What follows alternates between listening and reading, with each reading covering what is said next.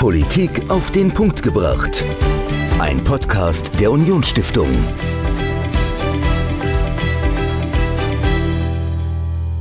Hallo und herzlich willkommen zu einer neuen Folge von Politik auf den Punkt gebracht. Ich bin Dominik, mir gegenüber sitzt Michael und Michael, eine Frage. Hast du die Wahlen in dieser Woche mitverfolgt? Ja, natürlich. Also nach dem Outro äh, unseres letzten Podcasts habe ich natürlich äh, auf die USA geschaut. Du hast auf die USA geschaut, auf die Midterms, äh, die waren dieses Jahr.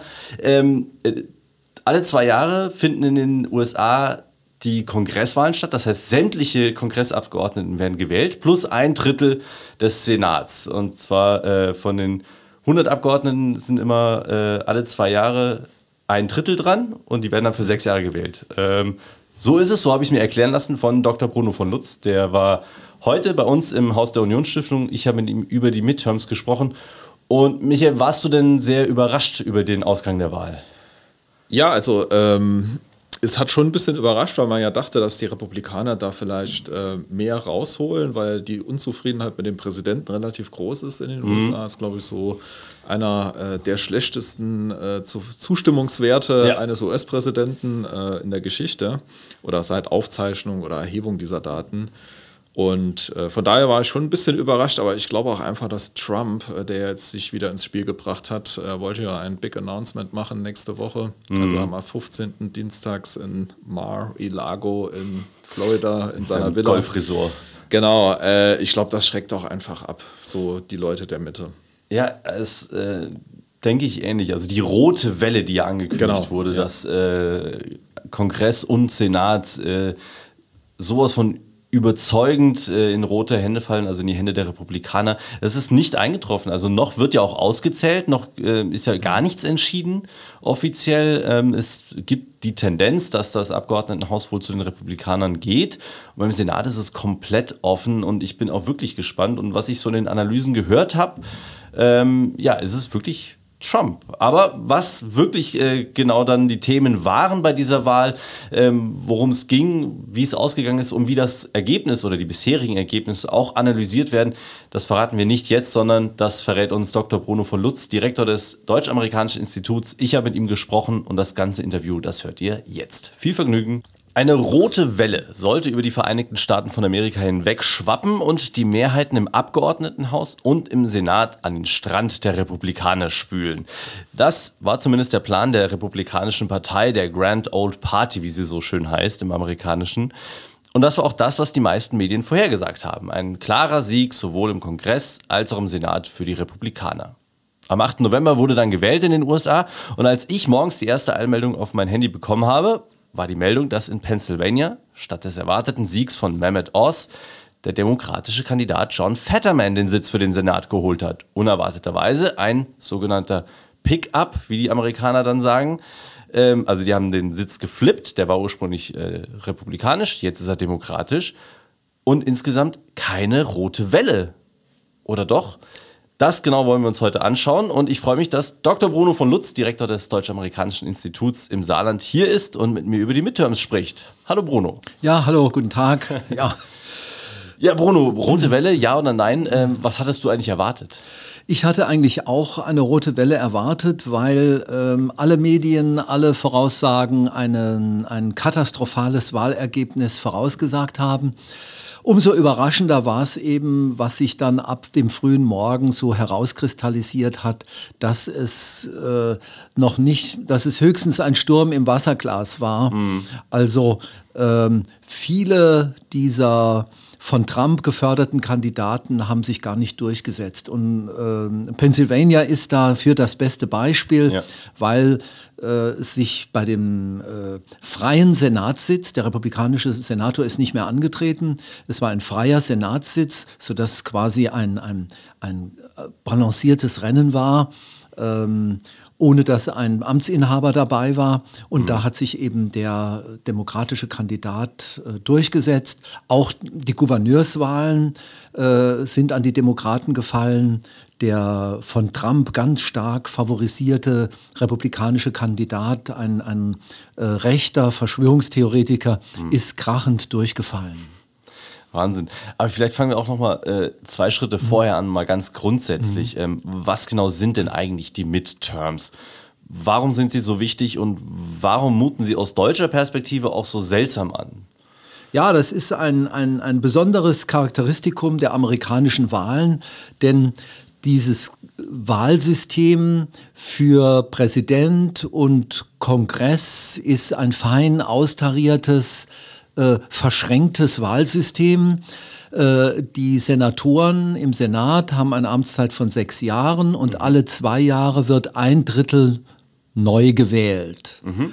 Und im Repräsentantenhaus ist es so, dass alle Sitze, alle 435 Sitze alle zwei Jahre neu gewählt werden sodass also 2020 der Präsident gewählt wurde, das gesamte Repräsentantenhaus und ein Drittel der Senatoren und in diesem Jahr alle Repräsentanten wiederum und das zweite Drittel der, Senat, der Senatoren. Und 2024 kommt eben noch die Präsidentschaftswahl wieder äh, dazu. Okay, also ja. das sind die sogenannten Midterms und, die sind auch immer so ein Indikator für die Präsidentschaft. Also ich glaube, äh, ich weiß gar nicht, wann die letzte Präsidentschaft war, ähm, wo quasi nach der Hälfte der Zeit, also nach zwei Jahren Amtszeit, der Präsident nicht mit den Midterms einen auf den Deckel bekommen hat und seine äh, Mehrheiten, die er zur Präsidentschaftswahl gewonnen hat, im Kongress oder dann auch im Senat, nach zwei Jahren wieder verloren hat mhm. und im Prinzip nicht mehr so regieren konnte wie vorher. Ähm, ist das wirklich so, dass man da genauer sagen kann, okay, wenn Demokrat gewählt wird als Präsident, dann sind die nächsten Midterms ganz klar für die Republikaner. Ist das wirklich so ein Trend? Äh, das ist ein Trend, das ist schon fast eine, eine, eine stehende Tradition. Ja. Also Bush zum Beispiel, der jüngere Bush nach 9-11, dem ist es gelungen, beide Häuser zu halten. Okay. Ja, das war natürlich verständlich. Äh, dann hat sich alles um den Präsidenten geschart. Mhm. Äh, die Nation fand zusammen. Kennedy hat ein gutes Wahlergebnis gehabt und beide Roosevelts. Aber Obama zum Beispiel hatte in den ersten Midterms eine, eine katastrophale äh, Wahl. 60 er, Sitze hat er verloren. Er hat im Repräsentantenhaus sogar noch mehr als 60 Sitze verloren. Ja. Äh, und das, das war natürlich äh, für ihn eine Katastrophe, auch trotzdem, trotz seiner Beliebtheit. Ja. ja. Und das macht dann den Präsidenten, also das ist dann der, der, der Terminus, den ich immer wieder gehört habe, die Lame Duck. Ja, ja, also genau. wenn der Präsident seine Mehrheiten im Kongress und im Senat verloren hat, dann kann er im Prinzip nur noch durch äh, Verordnungen äh, regieren und kann aber ja. keine Gesetze mehr durchdrücken. Ja, so ist es. Äh, aber diese Verordnungen dürfen nichts kosten. Denn das okay. Repräsentantenhaus hat the power of the purse, hat die Macht des Geldbeutels. Ja. Was was kostet, muss das Repräsentantenhaus. Und wenn er jemanden ernennen will, muss das vom Senat äh, genehmigt werden. Also wenn beide Häuser weg sind, dann äh, kann eigentlich der Präsident Däumchen drehen. Also er ist dann, dann wirklich dann, die, die lahme Ente, ja, ja, ja. die dann nichts machen kann. Ging früher schon mal, dass man ähm, irgendwelche Senatoren oder äh, Representatives auf sein, von, der eigenen, von der anderen Partei auf seine Seite zog, aber heutzutage sind die Fronten so verhärtet, dass das mhm. einfach nicht mehr möglich ist. Okay, ja, spannend.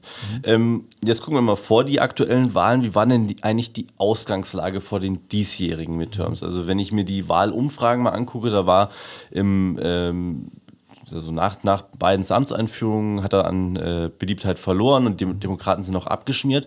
Und dann ist aber im Sommer etwas passiert, was alle verwundert hat. Dann lagen die Demokraten plötzlich vorne und es sah eigentlich sogar nach einem Sieg, nach einem klaren Sieg der Demokraten aus. Also wie war denn die Auslage vorher? Welche, wie war es denn vor den Midterms jetzt? Also erstmal, Biden hatte ganz schlechte Umfragewerte, mhm. obwohl er ein ganz erfolgreicher Präsident ist. Er hat äh, große, nach, nach vielen Verhandlungen äh, mit diesem berühmten Senator Joe Manchin aus, aus West Virginia, nach vielen Verhandlungen hat er eigentlich große ähm, Gesetzesvorhaben auch durchbekommen.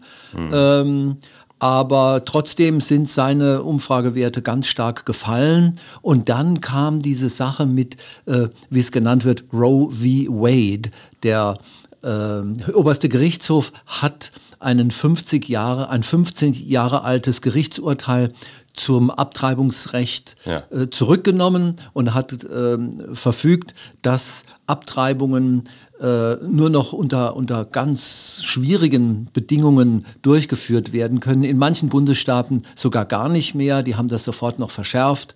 Ja. Äh, und da ähm, sind viele Leute zu den Demokraten übergewechselt, vor allen Dingen Frauen, äh, die sich eben nicht verbieten lassen wollen, was sie mit ihrem Körper machen. Mhm. Und äh, das hat sich dann aber wieder etwas verflüchtigt ähm, weil man, dacht, man dachte, das muss man jetzt so wirklich so sagen, man dachte, dass die Inflation und die für amerikanische Verhältnisse astronomischen Benzinpreise, ja. darüber können wir nur lächeln, dass diese astronomischen Benzinpreise eigentlich die Stimmung ähm, gegen die Demokraten aufheizen, aber es war wohl nicht so. Ja. Äh, viele äh, Leute haben in der Tat für Abtreibung, also indirekt für Abtreibung gestimmt.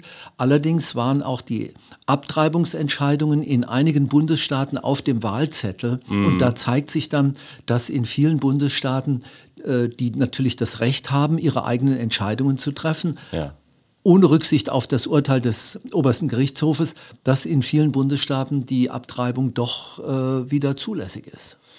Ja, es gab auch, glaube ich, ein paar Überraschungen. Also Kentucky hatte das, glaube ich, auch auf dem äh, Wahlzettel stehen gehabt und da ist es, ich weiß gar nicht, ob es äh, nicht durchgegangen ist, eine Verschärfung des Abtreibungsgesetzes oder ob es zumindest ähm, sehr, sehr knapp war. Also ähm, gab es auch. Michigan hat zum Beispiel äh, äh, gegen das Verbot gestimmt ja. äh, im Vorfeld und das hätte eigentlich dann schon ein Signal sein dürfen. In Kansas wurde äh, mit, mit großer Mehrheit gegen dieses Gerichtsurteil gestimmt. Mhm. Und äh, da hätte man eigentlich schon erkennen können, es ist doch ein Thema. Ja, ja. absolut. Äh, genau, das war ein Thema, was keiner wirklich gedacht hatte, dass mhm. es eins ist. Die Inflation war aber genauso ein Thema. Und wie du schon sagtest, ich habe ich hab dann heute auch noch mal ein bisschen äh, Nachrichten gehört und die haben dann erzählt, in den USA kostet äh, im Moment ein Pfund Butter teilweise äh, 7 Dollar. Mhm. Also schon heftig. Ja, ähm, also ja. bei uns die, mhm. die Butter für, also das halbe Pfund für, mhm. für 2,40 Euro oder sowas, was mhm. im Moment ist. Und bei denen ist es nochmal äh, 1,50 Euro mhm. teurer. Das ist schon, also ist schon auch ein Thema. Aber äh, Abtreibungs, ähm, also Leute, die für dieses Abtreibungsthema zur Wahl gegangen sind und die Leute, die wegen der Inflation äh, zur Wahl gegangen sind, das hat sich relativ aufgehoben. Ja, ja. Äh, die mhm. haben sich ein bisschen nivelliert. Mhm. Und dann gibt es ja in den USA eigentlich diese klaren Lager, die Demokraten auf der einen Seite, Leute, die schon immer demokratisch gewählt haben und die Republikaner und Leute, die immer republikanisch gewählt haben und diese kleine feine Mitte dazwischen, mhm. die Independents. Mhm. Und die waren vor allem gegen Trump. Ist das richtig? Ja, ähm, es hat sich gezeigt, dass viele äh, der von Trump geförderten Kandidaten auch eigentlich fast in allen Bundesstaaten nicht zum Zuge kamen. Ich habe so den Verdacht, dass viele Leute jetzt doch sich gegen Trump aussprechen, weil diese Trump-Kandidaten eigentlich nur ein oder zwei Themen hatten, mhm. nämlich der Wahlbetrug. Ja. ja und, und äh, der Niedergang Amerikas. Ja, daher MAGA, Make America Great Again. Ja, ja. ja also ähm, der, der Wahlbetrug, äh, Verschwörungstheorien und der Niedergang Amerikas. Und das geht den Leuten jetzt so langsam mal auf die Nerven. Das läuft jetzt mhm. schon seit über zwei Jahren oder seit, seit, seit zwei Jahren genau.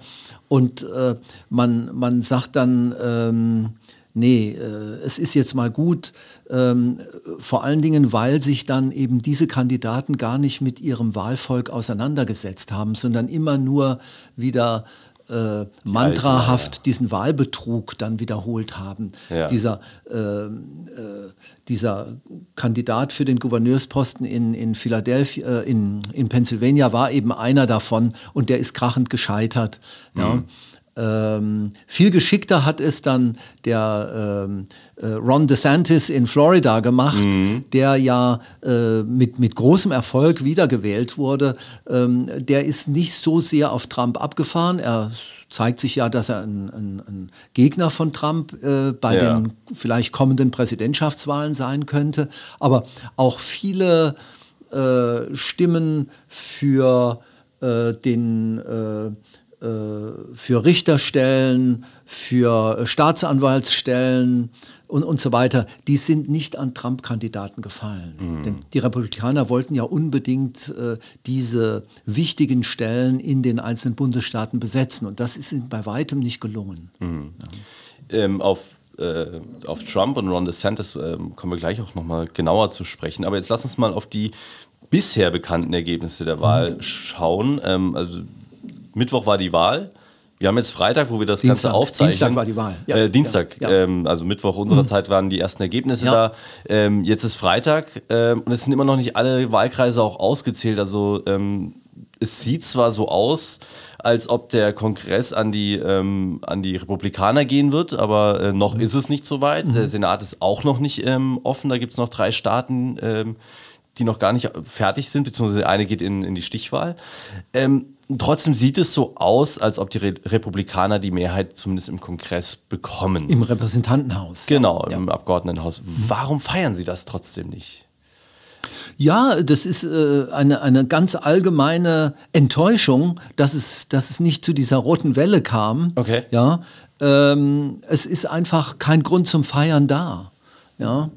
Ähm, natürlich äh, wird man wohl, ich sage das jetzt mal ganz bewusst, man wird wohl das Repräsentantenhaus gewinnen, aber dann auch nur mit, mit einer kleinen äh, Mehrheit. Und ähm, da kann man dann vielleicht auch nicht gar so viel durchbringen, denn es wird dann immer wieder auch moderate Republikaner geben, die sich äh, extremen Gesetzesvorhaben oder extremen Vorhaben, wie zum Beispiel ein Impeachment von Biden, Ja. was total an den Haaren herbeigezogen ist, sich widersetzen. Ja, denn äh, dieser, äh, dieser Fraktionszwang, wie wir ihn in Deutschland haben, der ist in den USA ja nicht ganz so gegeben.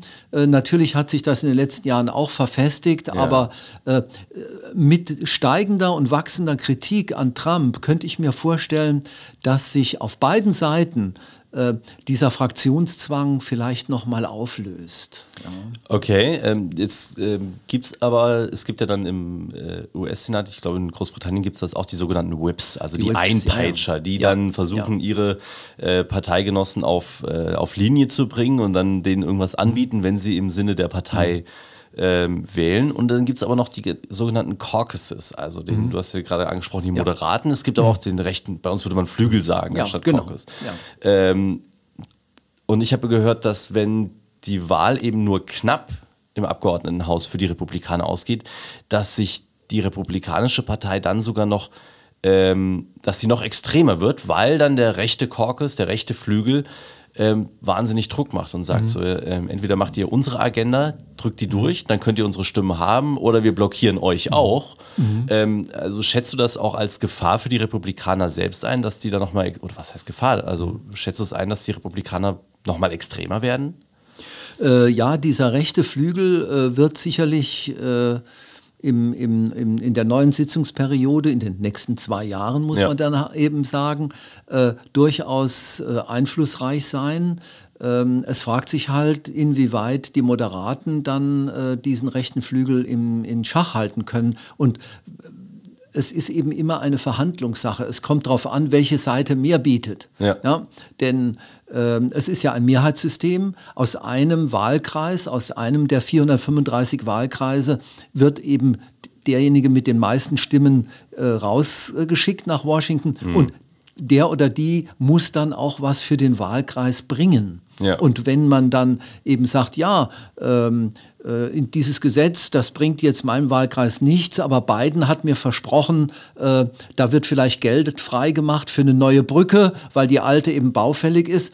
Ja, dann äh, bin ich durchaus mal bereit, mit den Demokraten zu stimmen. Also das, das Okay. ist, ist äh, immer schon so gewesen. Also du siehst auch eher eine Chance dann tatsächlich für die Demokraten als eine Gefahr für die Republikaner. Ja, wobei die Gefahr für die Demokraten auch dabei äh, ist, denn die haben auch einen sehr starken linken Flügel. Ja, die, Das stimmt. Äh, und der, der unabhängige Bernie Sanders, der normalerweise immer mit den Demokraten stimmt, der wird natürlich auch schauen, aber der ist natürlich äh, ähm, äh, im Senat. Ja? Ja. Äh, aber die, die AOC, die Alexandria Ocasio-Cortez, die wird auch schauen, dass sie ihr linkes Programm äh, durchsetzen kann. Mhm. Mit, zusammen mit den anderen, äh, äh, die da mit ihr reingewählt wurden, diese Viererbande von, man, ja, Ja. äh, man spricht ja immer von The Squad. Ja, ne? ja. Okay, ja, also sch- spannend, äh, wieder die, die einzelnen Flügel, welche. Positionen und welche Macht die auch äh, haben. Lass uns mal auf den äh, Senat äh, gucken. Ähm, was ich jetzt heute Morgen gesehen habe, es steht 49 zu 49, Ja. ähm, was die Sitzverteilung angeht, für die, ähm, also ausgeglichen. und drei Sitze sind noch zu vergeben, wie ich vorhin schon gesagt habe. Arizona, nee, ist hier 48 zu 49, sonst geht es mit den 50-50 nicht auf. Dann, äh, ja? Dann hat CNN einen drei, zu viel reingepackt. Müssen drei, äh, es sind drei noch. Genau, drei sind noch äh, ist, zu vergeben. Arizona, Nevada und Georgia. Genau, ja, genau. In genau. Arizona führt der demokratische Kandidat Mark Kelly, mhm. in Nevada führt äh, die republikanische äh, der republikanische Herausforderer Adam Laxalt, also der mhm. Vorsprung wird immer kleiner. Also kleiner also gestern war es, ja. glaube ich, noch ähm, 18.000, da waren es irgendwann 11.000, heute Morgen waren es nur noch 8.000. Ja. Also mhm. mal gucken, und 80 Prozent der Stimmen sind erst ausgezählt. Ja. Mhm. Also ist auch noch nicht ganz sicher. Und dann Georgia. Georgia, mhm. da kommt es zu einem Run-Off, zur mhm. Stichwahl, wie wir im Deutschen sagen würden, im Dezember. Ähm, Erklär uns doch mal, was genau ähm, heißt das denn, ähm, ja. dieses Run-Off? Äh, es gibt äh, in Georgia und Louisiana ein ja. Gesetz, das äh, ein Kandidat nur dann gewählt werden kann, wenn er 50 Prozent der Stimmen erreicht im, in einem, in einem ersten Wahlgang. Ja. Und in Georgia ist es nun so, dass ein Libertärer äh, auch angetreten ist und der hat zurzeit so 2,1 Prozent, 2,2 Prozent und das reicht eben dann für die beiden anderen Kandidaten nicht. Also okay. muss es dann am 6. Dezember, das ist inzwischen schon festgelegt mhm. worden, eine Neuwahl oder eine Stichwahl geben zwischen den beiden Führenden, zwischen dem demokratischen Amtsinhaber Warnock und dem, ich muss es wirklich so sagen, Verschwörungstheoretiker und Trump-Anhänger äh, und Skandalnudel äh, Herschel Walker, diesem ja. wunderbaren einem hervorragenden Footballspieler, einer der besten Footballspieler aller Zeiten. Ja, aber als Politiker ja. macht er nicht die beste da Figur. gibt es nun wirklich auch von Seiten von Mitch McConnell, dem, mhm. dem äh, Anführer der äh, Republikaner im Senat, dem mächtigen Mitch McConnell und anderen Leuten, auch dem Pat Toomey, das war der republikanische Senator, der in Pennsylvania nicht mehr angetreten ist. Okay. Von diesen beiden zum Beispiel gibt es massive Kritik an der Auswahl der Kandidaten. Mhm. Es war wohl wirklich so, wenn man Trump-Anhänger war, wurde man als Kandidat aufgestellt, egal wie gut man war. Und der äh, Dr. Oz, der Gegner von, von Fetterman, der hat ja auch äh, äh, Dinge losgelassen, wo man sich eigentlich nur an den Kopf greifen kann. Mhm. Und ähm, äh, Herschel Walker, der also vollkommen unqualifiziert ist und inkompetent. Äh, und der wurde einfach, weil er nun Trump-Anhänger ist, aufgestellt. Und das trifft inzwischen auf eine harsche Kritik. Mhm. Ja, das ist, äh, ist, ist spannend, ähm, auch wenn du jetzt sagst, dass da sich zwei Senatoren der Republikaner klar und dezidiert ähm, gegen einen Kandidaten stellen, mhm. Ähm, ihrer eigenen Partei und damit auch vor allem dann gegen Donald Trump. Ähm, und wir haben es ja eben schon angesprochen, äh, die Stimmung bei den Republikanern ist eher gedrückt und verhalten mhm. und man schiebt sich jetzt gegenseitig so ein bisschen den schwarzen Peter zu. Und die Demokraten sind auch verhalten am Feiern. Die wissen mhm. natürlich, sie haben verloren. Äh, sie haben insgesamt die ja. Mehrheit mhm. verloren, mhm. zumindest im, im, Kongress ist es absehbar. Ähm, wie werden die beiden, also wie werden die bisherigen Ergebnisse denn insgesamt gedeutet von den beiden Seiten? Also mhm. ist es wirklich so, dass die Demokraten sagen, also, ja, okay, war ganz gut, aber ja. wir gucken, dass wir es irgendwie Kopf unten halten und bis 2024 ja. zur Präsidentschaftswahl weitermachen? Oder wie wird das Ganze gedeutet? Wie wird es ja. gewertet? Noch ist ja nichts entschieden, mhm. aber die Demokraten sind schon froh, dass die Rote Welle nicht kam. Also es wird schon als ein Sieg äh, für die Demokraten gedeutet. Natürlich von den Demokraten sowieso selbst, aber auch von den Medien. Okay. Ja, äh, das, und man, man sagt eben, äh, Biden äh, defies political gravity. Also äh, die, die politische Schwerkraft kann ihm nichts anhaben. Er fällt nicht. Mhm. Er, er steht immer wieder auf. Das war in den Vorwahlen so, das war in den Präsidentschaftswahlen so und das ist jetzt auch in den Zwischenwahlen so. Denn äh, die Chancen stehen wirklich gut, dass die 50-50-Situation im Senat gehalten wird ähm, und mit einer Stimme Mehrheit dann durch die Vizepräsidentin. Ja. Und äh, die Sache im Repräsentantenhaus ist auch noch nicht ganz ausgestanden. Denn äh, ich habe heute Morgen auch mal nachgeschlagen, das ist ja alles noch viel komplizierter, als es einem erscheint. Wenn man dann genau guckt, welche Wahlkreise äh, von den 435 sind ja. denn noch nicht ausgezählt, ja, dann sind das allein in Kalifornien ein blauer Staat. Ein blauer Staat, 16 Sitze. Okay. Und Washington 2 und Oregon 2. Das sind Washington auch zwei auch blau. blaue. Ja, okay. ja? Also natürlich gibt es auch in, in Kalifornien mal äh, einen republikanischen Representative, ja. weil die, die, die, äh, die Representatives, die, die machen das sehr oft mit Persönlichkeit. Das ist hier wie so ja. eine Oberbürgermeisterwahl, auch mhm. von den Zahlen her. Klar, man kennt den. 700.000, 720.000 Wahlberechtigte, den kennt man. Mhm. Und der, der, der ist oft dann schon zum fünften, sechsten, siebten Mal gewählt äh, und dann ist das ein sicherer Wahlkreis. Aber es sind immerhin äh, allein in, in, in den Weststaaten, in den Pazifikstaaten noch äh, genau 20 Sitze mhm. zu vergeben. Und äh, in anderen äh, westlichen Staaten auch. Colorado, äh, das ist, glaube ich, auch beim letzten Mal von Biden als Staat gewonnen worden. Mhm. Da sind auch noch ein paar Sitze offen. Also es ist noch nicht so ganz entschieden. Okay. Aber dann müssten die Demokraten noch viel reinholen. Ja, ja. Aber äh, selbst wenn es nur, äh, wenn, wenn die Republikaner nur zwei oder drei Sitze äh, Vorsprung haben im Repräsentantenhaus, auf so eine Mehrheit kann man sich dann nicht unbedingt verlassen. Ja. ja. Ähm, da gibt es immer wieder welche. Nicht? Äh, ja. Wir haben jetzt gesehen, äh, äh, Cheney und Kinsinger äh, im, in diesem äh, Komitee für den 6. Januar auch beide äh, Repub Republikaner, ja, mhm. die eigentlich gegen Trump gearbeitet haben. Ja. Also so sicher kann man sich dann nicht sein. Ja. ja wie, wie ist das denn, ähm, also wie wird das denn gewertet? Also wir haben ja vorhin schon ein paar Themen mhm. angesprochen, die ähm, erfolgreich waren oder wegen deren die, die Menschen zur Wahl gegangen sind. Also wir hatten die Inflation mhm. angesprochen, wir haben das Abtreibungsthema angesprochen. Ähm, und natürlich dann äh, Donald Trump, seine Verschwörungstheorien, das äh, angeblich gefälschte Wahlergebnis der Präsidentschaftswahl, ähm, der 6. Januar. Welche Konsequenzen ziehen die Parteien oder glaubst du, dass die Parteien äh, ziehen werden? Werden die Republikaner sich von Donald Trump verabschieden? Bleiben wir mal bei den Republikanern. Werden die sich von Donald Trump verabschieden? Es gibt schon äh, ähm, Kritik an, an, Donald Trump aus allen möglichen Richtungen, äh, dass man jetzt dann irgendwann äh, es auch mal gut sein lassen muss. Ja? Und äh, es gibt Rufe ähm, danach, äh, dass man einfach noch mal ähm, irgendwie zu einem vernünftigen Denken zurückkehrt mit mhm. Themen. Ja? ja. Ähm, es reicht einfach nicht zu sagen, Amerika geht vor die Hunde.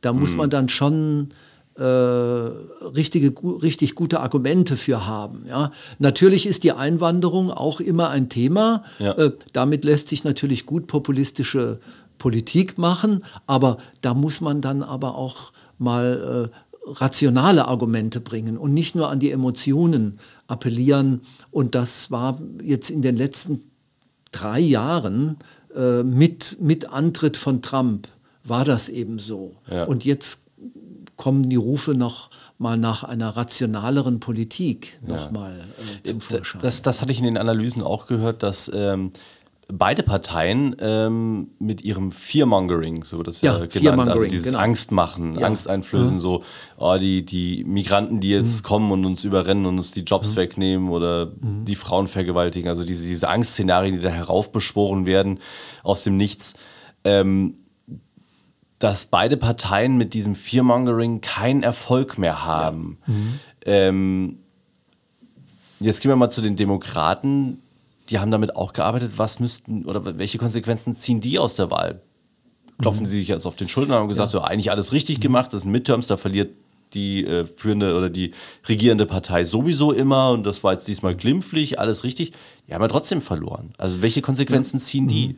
Ja, äh, die werden die Konsequenzen ziehen, dass sie sich einfach äh, nochmal auf ihre eigenen äh, Grundsätze berufen, auf ihre eigenen Themen berufen äh, und nicht zu sehr auf Trump fixiert sind. Mhm. Denn die gesamte Nation war auf Trump fixiert. Ja. Und das muss man mal aus dem System rausspülen. Ja, vielleicht war das ja dann auch eine, eine, eine Art Welle, die ja. dieses, dieses Fearmongering aus, äh, aus der Republikanischen Partei und aus der gesamten Nation herausgespült hat. Ich bin jetzt natürlich sehr optimistisch in dieser Hinsicht.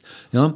Aber die, die Demokraten bekommen dadurch vielleicht einen Push mhm. und sagen, jetzt können wir in dieser Situation trotzdem versuchen, weiter äh, an äh, dem Gesundheitssystem äh, zu arbeiten, an einem System zur Arbeitslosensicherung. Mhm. Ähm, also einfach so die, die, wollen wir mal sagen, die sozialdemokratischen Themen.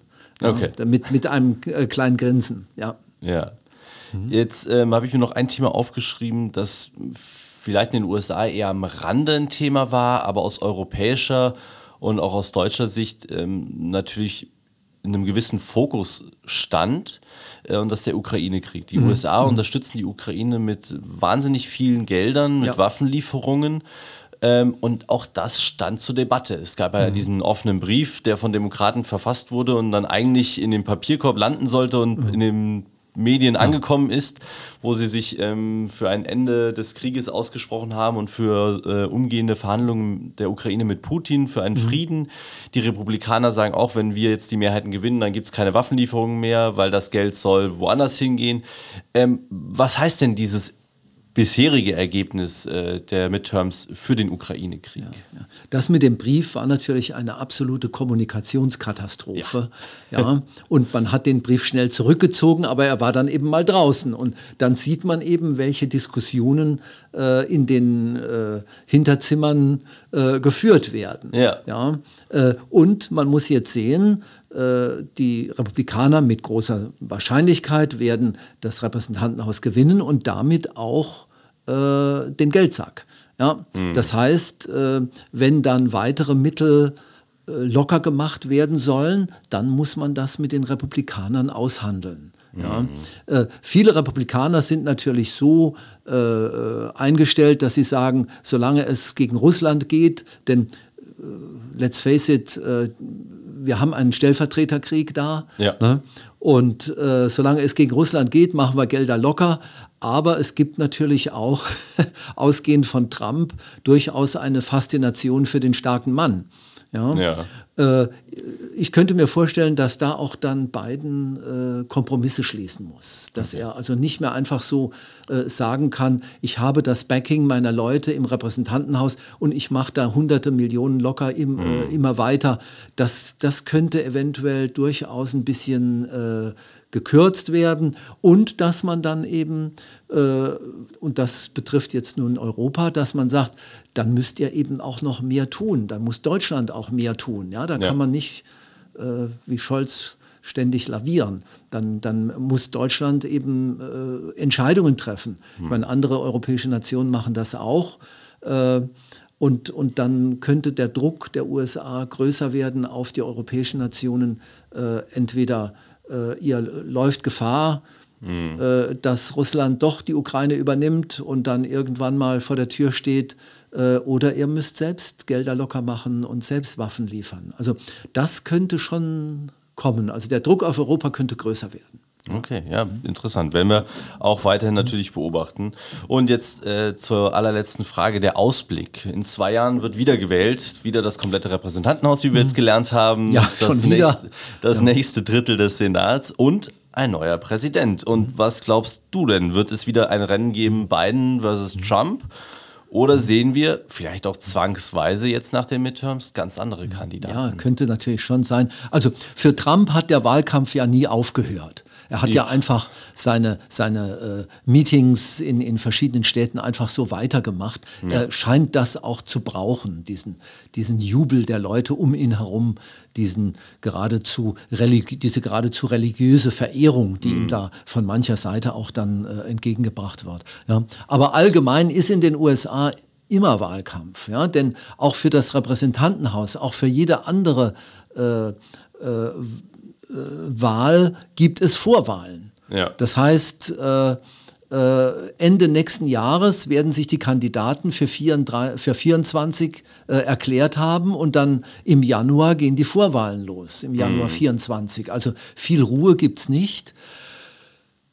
Der Gouverneur von Florida, Ron DeSantis, hat mhm. äh, einen überwältigenden Wahlsieg eingefahren. Ähm, Offensichtlich hat er da in Florida äh, äh, eine, eine, den, den richtigen Ton gefunden, die richtigen Themen auch angesprochen. Natürlich äh, harte, konservative Themen, auch, auch reaktionäre Themen, ja, mhm. wie, wie zum Beispiel das Verbot des Wortes gay, äh, also schwul in Schulen. Ja, äh, mhm. Da greift man sich als, als Europäer eigentlich nur an den Kopf. Aber das geht durch in den USA und damit ist er wohl angekommen. Also er wird jetzt bereits als durchaus starker Konkurrent von Trump gehandelt. Ähm, DeSantis ist jedenfalls mal wesentlich intelligenter äh, als Trump und, und, geschickter als Trump äh, auf, ja. der, auf der Rednertribüne. Ja. Eine, eine Zeitung hat schon, äh, finde ich, eine ganz nette Überschrift. Ähm, auf der auf oben stand äh, DeSantis, unten stand The Future.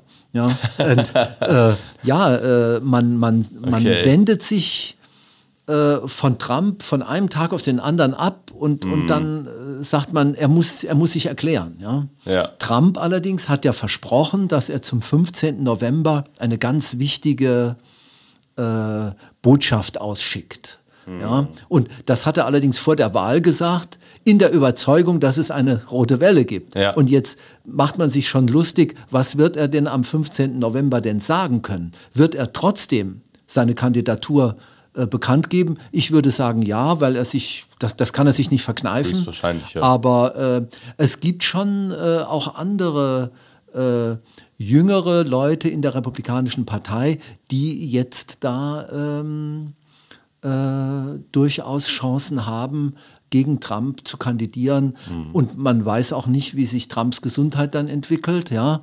Äh, Biden wird nächste Woche 80 und äh, viele Leute sagen, nicht schon wieder und nicht schon wieder zwei weiße alte Männer. Ja. Das wäre jetzt die ja. nächste Frage. Also, ja. wo du gerade auch die Gesundheit ansprichst, Joe Biden wird ja auch immer wieder, ähm, man erlebt ja auch immer wieder, dass er seinem Alter mhm. dann zum, zum, oder Opfer seines Alters wird so ein mhm. bisschen, wo er so Momente hat, wo er einfach einen Aussetzer mhm. hat, wo er ein bisschen mhm. tatterig wirkt, nicht weiß mhm. offensichtlich, wo er gerade ist und was er gerade reden ja. soll. Ähm, und dann ist aber die Frage, also bei den Republikanern ist mit DeSantis ähm, offensichtlich schon der nächste Kandidat nach mhm. Trump gefunden. Wie sieht es denn bei den Demokraten aus? Das ist natürlich eine feine Frage. Biden hat ja immer gesagt, ich trete nochmal an. Mhm. Muss er auch sagen, denn wenn er sagt, ich trete nicht mehr an, dann, dann kann er gleich aufhören, dann kann er gleich zurücktreten. Ja? ja. Und dann schadet er auch seiner eigenen Partei. Ja? Äh, also, und jetzt hat er natürlich nochmal äh, Rückenwind, Klar. dass er sagen kann, seht her, ich, ich bin eigentlich noch. derjenige, der euch wieder einen, jetzt nicht überwältigen, aber einen, einen ja, fast einen Wahlsieg eingefahren hat. Ja, ich kann es. Auch mit 80 werde ich es noch können. Ähm, und auch für die nächsten zwei Jahre wird das nicht einfach werden, sein Verhältnis zu Kamala Harris.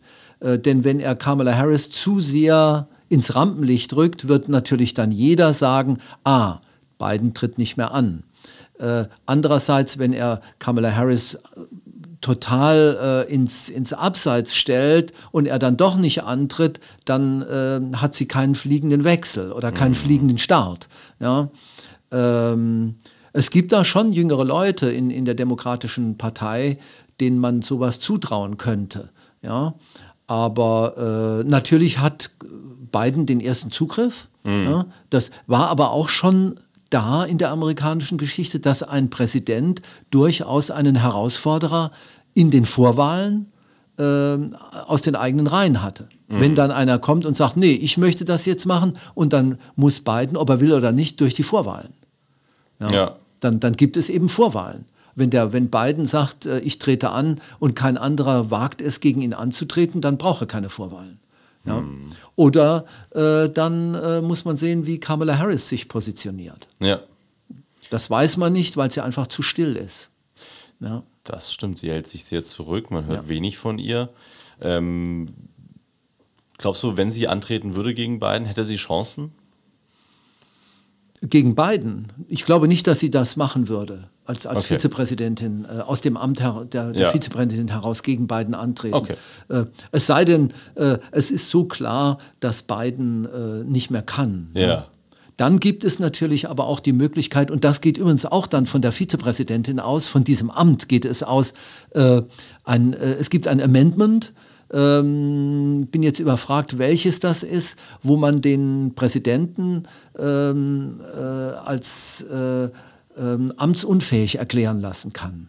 Und das okay. muss aber vom Vizepräsidenten ausgehen. Der kann diesen Antrag im Kabinett stellen ja. und das wird dann zum Senat, ne, zum, die, ja. die, sind ja dafür zuständig für die Nominierungen und für die Bestätigungen. Das geht dann in den Senat hinein und dann müssen die äh, entscheiden und dann geht das zum Präsidenten. Der kann sagen, ja, das ist gut so oder es ist nicht gut so und dann muss das nochmal in den Senat. Also da gibt es auch ein vorgeschriebenes äh, Prozedere. Ja. Äh, wenn äh, die Vizepräsidentin sagt, es scheint mir so, dass ein alter Präsident gesundheitlich oder geistig nicht mehr in der Lage ist, sein Amt auszuüben, äh, dann, äh, dann stelle ich den Antrag, dass er für amtsunfähig erklärt wird. Dazu braucht es keines Impeachment, denn ja. das Impeachment ist ja nur, wenn er ein Verbrechen begangen hat. Ja, ja. Aber es käme aber dann ja. trotzdem schon irgendwo so einem Königsmord das gleich. Das käme einem Königsmord gleich. Das, ja. äh, es sei denn, es ist so offensichtlich. Äh, klar, wenn dass, er man, dass jeder sagt, so ist, es geht jetzt nicht. Dafür gibt es auch ein, ein Prozedere. Äh, ähm, äh, das kommt daher, als äh, Ronald Reagan äh, ähm, amtsunfähig war, weil ein Attentat auf ihn verur ja. verursacht wurde mit, mit einem Messer. Und da war er kurzfristig auch amtsunfähig. Und man hatte dafür kein Prozedere. Aha, und dann, dann Bush hatte ein Gesundheitsproblem, ja. äh, musste irgendwie 20 Minuten ähm, äh, äh, anästhesiert werden und dann äh, hat er kurzfristig die Amtsgeschäfte äh, übergeben und dann äh, nach 20 Minuten hat er sie dann wieder übernommen. Zurückbekommen. Ja. ja, ja. Ja, spannend. Also die US-amerikanische Verfassungs- Lage mhm. und, und Historie ist auch sehr, sehr spannend. Ja, ähm, ja wer mehr dazu wissen will, gibt es alles beim Deutsch-Amerikanischen Institut. Ihr macht immer wieder Vorträge mhm. auch zu solchen Themen mhm. und zu vielem mehr. Bruno, vielen, vielen Dank, dass du da warst und uns die Midterms erklärt hast und mit mir mhm. das Ganze analysiert hast. Wir sind gespannt, wie das denn jetzt wirklich ausgeht. Wir beobachten das die nächsten Tage. Ich habe gehört, es kann noch Wochen dauern, bis ja, alles genau. ausgezählt ist. Ja. Ähm, von daher, ja, der Podcast wird so schnell nicht ähm, out of date sein. Ähm, von daher herzlichen ja. Dank und ähm, wir hören uns spätestens bei den Präsidentschaftswahlen wieder. Jo, da, danke auch. Ja, die nächsten Wahlen stehen schon wieder an, ja, ganz klar. Genau. Jo, so vielen Dank. Ja. Danke, Bruno. Tschüss. Ne? Dr. Bruno von Lutz, Direktor des Deutsch-Amerikanischen Instituts, über die Midterm-Elections in den USA und eine kleine, knappe Analyse, wenn ihr mehr über das Deutsch-Amerikanische Institut wissen und erfahren wollt, was die machen oder noch mehr Fragen habt zu den USA, zum politischen System oder zur Literatur, zur Kultur, schaut mal auf dai-saarland.de, findet ihr auch in unseren Shownotes. Ein Besuch lohnt sich auf jeden Fall. Und ein Thema, das uns in der nächsten Woche beschäftigt, schon am Mittwoch, ist das Thema Klimawandel. Michael, wir sprechen über drei Grad, beziehungsweise du sprichst mit äh, einem Experten über drei Grad. Mit wem hast du gesprochen und warum über drei Grad? Ja, Klaus Wiegand. Äh, Klaus Wiegand war mal Chef der Metro, also des großen Handelskonzerns, mhm. also äh, einer der erfolgreichsten Manager in diesem Land. Und er hat eine Stiftung gegründet und äh, jetzt ein Buch herausgegeben mit dem Titel Drei Grad mehr, also wo er in, ja, wie soll ich sagen, mit Experten zusammen ein düsteres Szenario zeichnet. Also was bedeuten drei Grad äh, Erderwärmung für diese Erde und wie ja. kann man es vielleicht verhindern? Also wirklich sehr, sehr spannendes, aktuelles äh, oder ein Interview zu einem sehr aktuellen Thema, wo man natürlich auch ein bisschen kontrovers darüber diskutieren kann. Also ist auf jeden Fall ein sehr spannender Podcast. Genau, das hört ihr schon am Mittwoch. Also hört rein, Politik auf den Punkt gebracht. Überall, wo ihr uns jetzt auch gefunden habt. Und wir haben dann nächste Woche auch noch eine kleine Überraschung. Also reinhören lohnt sich auf jeden Fall. Bis dahin. Ciao. Politik auf den Punkt gebracht. Ein Podcast der Unionsstiftung.